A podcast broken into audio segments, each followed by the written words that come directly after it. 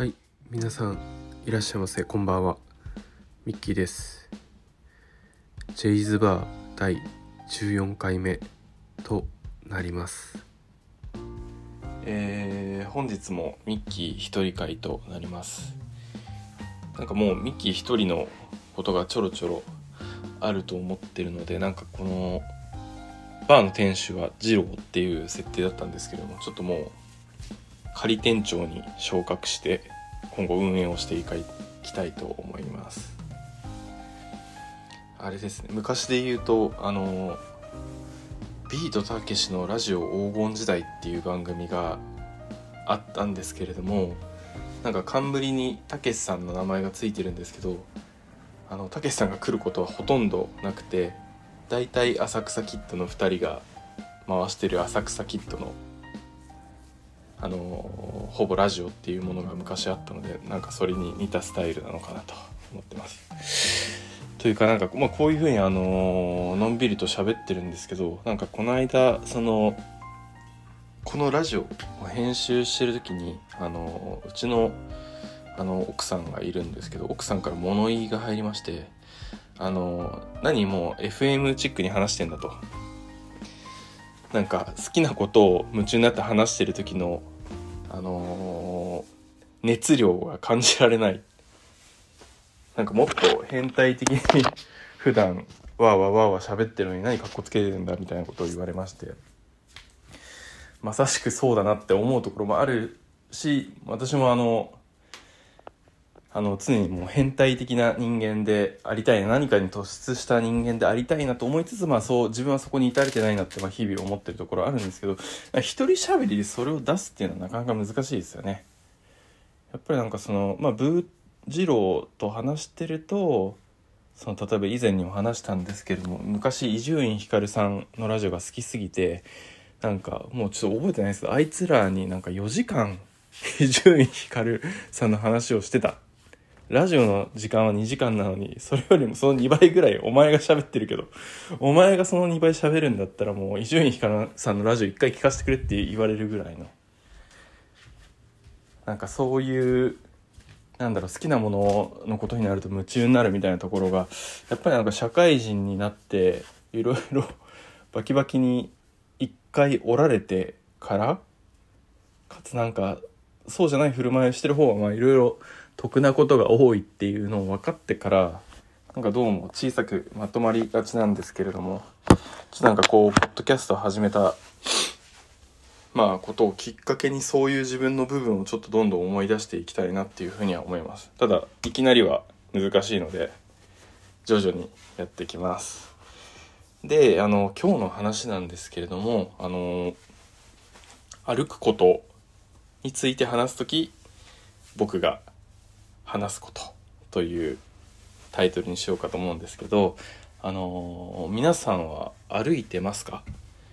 あのー、私は歩くの結構好きだし、あとランニングもするんですけれども、コロナで全然外に出歩くことが少なくなってしまい、1年ぐらいテレワークした半年前ぐらいに腰をぶっ壊しましてあのまあちゃんと言うと座骨神経痛ってやつでなんか座ってると腰腰から左足のつま先にかけて電撃走るみたいな。で結構重症重症というかなんかそのヘルニアの疑いもあるみたいななんかいろいろ接骨院とか病院とか行ったんですけどなんかで、あのー、なかなか改善しなかったんですけど、なんかもう治す方法は、もう腰の筋肉をつけると、運動する。で、でもいきなり、あのー、その状態で、電撃が走るような状態で、ランニングだと結構辛くて、なのでもうとにかく歩くことにしたんですよね。毎週、毎週末、10キロとか15キロとか歩くようにしてたんですけど、でそれを半年ぐらい繰り返してる間にあのだいぶ腰も良くなって、まあ、座れますし今なんかまあなるべく座らないように立って仕事をしたりとか電車の中でも立つようにしてるんですけどもあのー、まあ、まあだいぶ回復しましたと。でそのもちろんその健康にいいっていうところはあるし、まあ、健康体が本当に基本だなと思ってこんなになんかまだまだ若いと思っていたんですけどまさすがにアラフォーっていうのもあるんですけれども体ってぶっ壊れるんだなっていうふうに本当にあの痛感をしましてなんかヨボヨボのあの腰が曲がったとか足を引きずっている、まあ、あの老人の方々を見ていてなんでそうなるんだろうみたいな僕みたいになんか普段からずっと運動とかしていてそれをずっと何十年も続けてればああ僕はならないだろうなって思ってたんですけどこういうきっかけで崩れてそのまままあまあ最悪歩けなくなってしまったりとか体が歪んでしまったりっていうことが起こるんだなと思ってなんかもう本当に体は基本なのでこれからはちゃんとあのメンテしていこうかなと、まあ、思ってますと。でその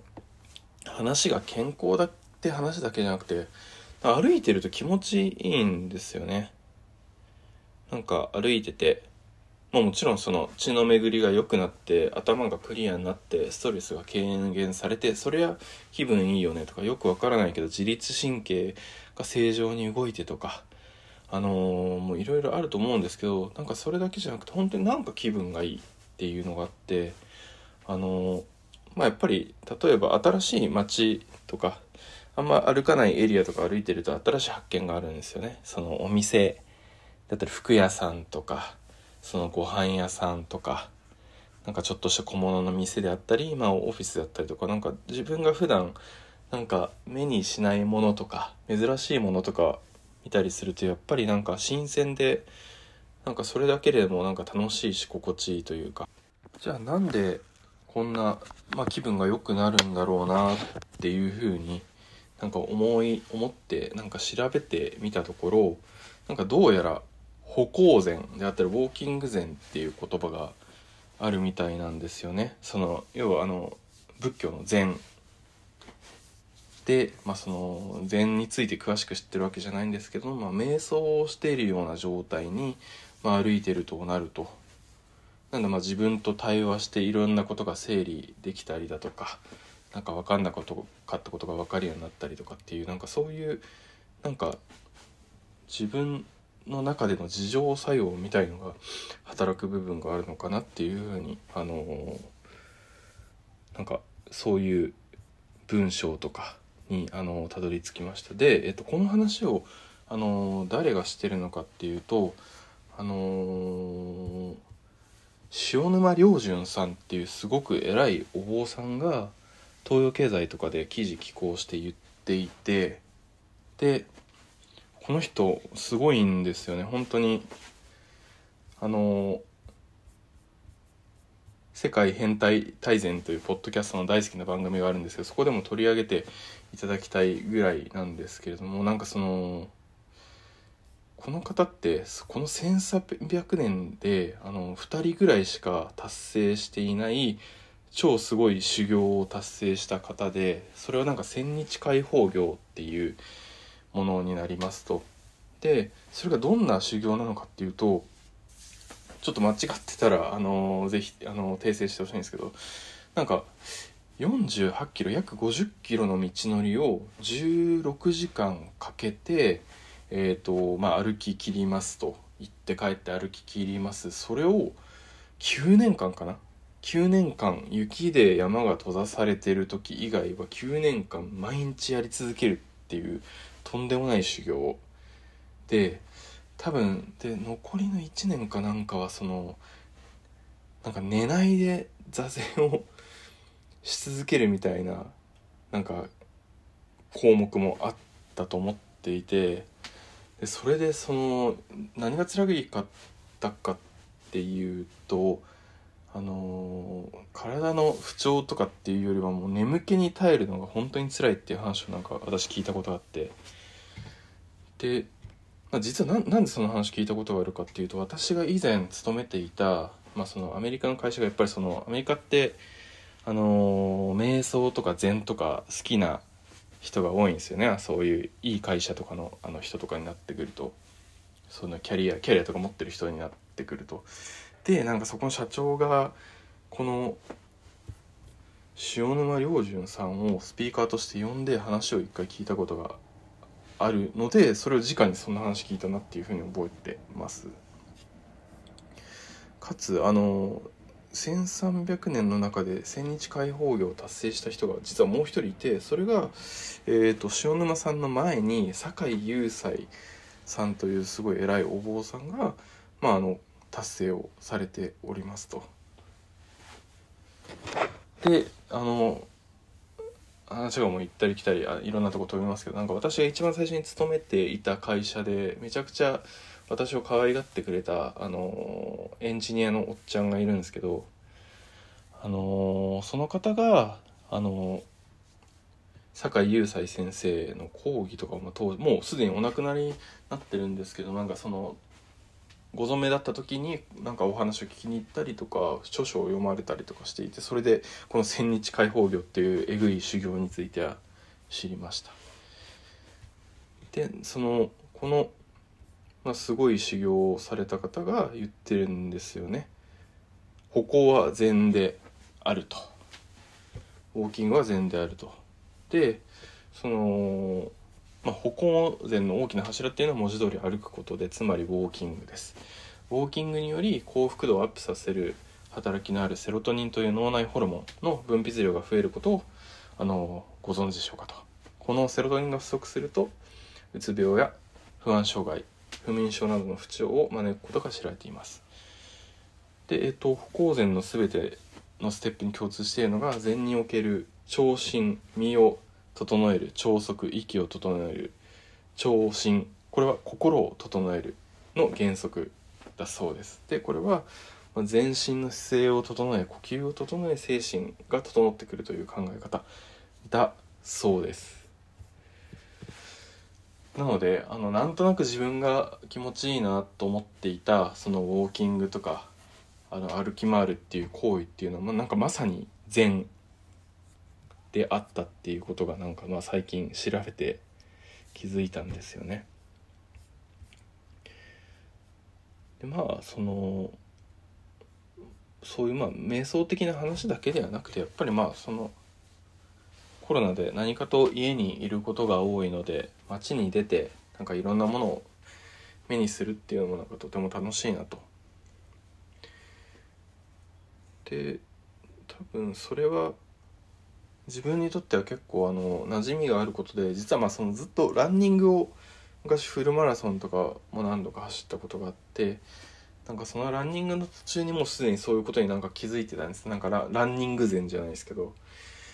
まあ、やっぱりあの走ってると、まあ、知らない街で知らない目に新しいものを見たりすると楽しいしあのお店今度まあその奥さんであったり恋人だったり友達と行きたいなとかって思って、まあ、実際行ってみるのも楽しいしっていう。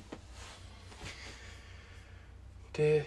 まあただやっぱりあの、まあ、一人で歩いてることが多いのでなんかその日中歩いてで夕暮れ時になってくると、まあ、そのお店のあのー、オレンジの明かりが灯り出すわけなんですよね。でそのすごいお店の中で楽しくお酒飲んで楽しく会話してる人たちがいてで思うんですよね。なんかすごいあのあなんか友達とか、まあ、奥さんとかと一緒にあの店の中の一角のあの席でに収まれたらすごい楽しいだろうな。事実そういう瞬間も自分にはもちろんあるわけなんですけどなんか自分が一人で街を歩きながら外からそれを見てるとなんかそれをすごい羨ましく思うし何だったら嫉妬するしただでも同時にまあコロナで飲食店っていうのはすごくあの大ダメージを食らったわけなので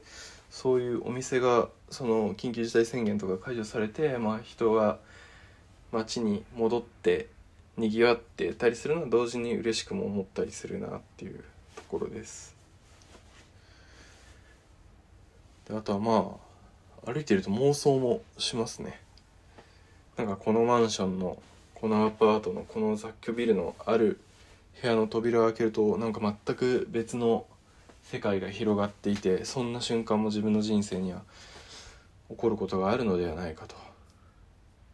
で実際にまあその住んでる人たちもいるわけなんだけどその住んでる人たちの属性みたいな想像を妄想してみたり例えばこの町の大学生大学の学生なのかなとかこの町にあるあの大きな工場で勤務する人なのかなとかあのビルの会社の人なのかなとかであのスーパーやレストランに行ったりするのかなとかっていうふうにまあ思いを巡らせるのはすごい楽しくて。なんかある意味人の人生を仮体験しているようななんか感覚にちょっと瞬間的になるのがすごい楽しいです。で、えー、と人の人生の仮体験っていうのはあの実は我々の日常にすごくたくさん起こっているもので例えば小説で物語を読んだりドラマを見たりアニメを見たりするっていうのは、まあ、人の人生の仮体験なんですよね。で、えー、と人の人生を仮体験している時に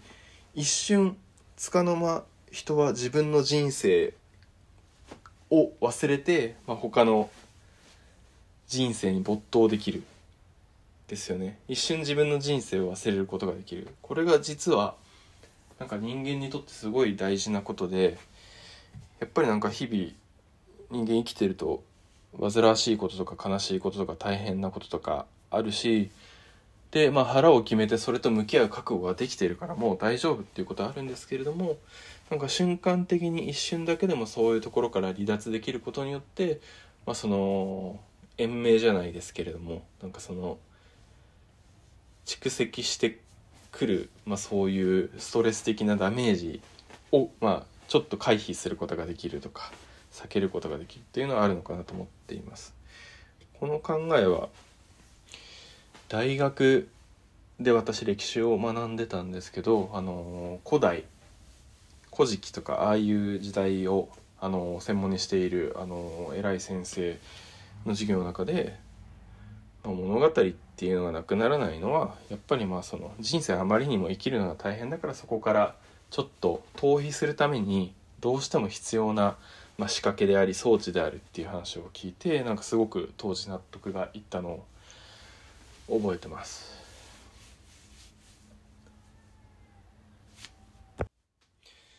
街歩きの話にちょっと戻ってなんかそのもう誰しも共通するものかもしれないんですけどなんかなんであんなに街角一つ曲がった瞬間とかにまあちょっとワクワクしたりするのかなっていうふうに考えるとなんか原体験は自分の原体験はなんか魔女の宅急便のワンシーンなのかなっていうふうに思っていてでキキがあの新しい町に来てで、まあ、角を曲がるとすごい、まあ、そびえる建物であったり、まあ、青空であったり、まあ、山なのか海なのかとかいろいろ広がってるんですよね。なんかそういうなんか新しい世界に突入していくような感覚っていうのがすごいあの自分にとっては楽しいものでで実際に子供の頃その車で